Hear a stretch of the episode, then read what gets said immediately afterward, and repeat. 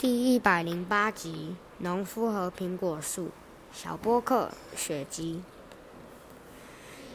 花园里有一棵苹果树，从来没结过果。农夫很生气，拿着斧头打算在烧柴的时候把它砍下来。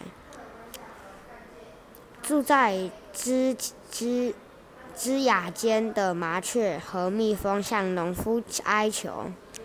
请你不要砍倒我们的房子。为了报答你，我们愿意唱歌给你听。农夫根本不理他们，重新举起斧头朝苹果树砍去。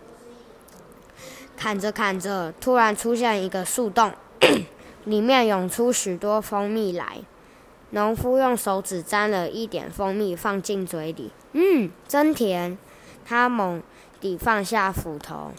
决定以后要好好照顾这棵苹果树。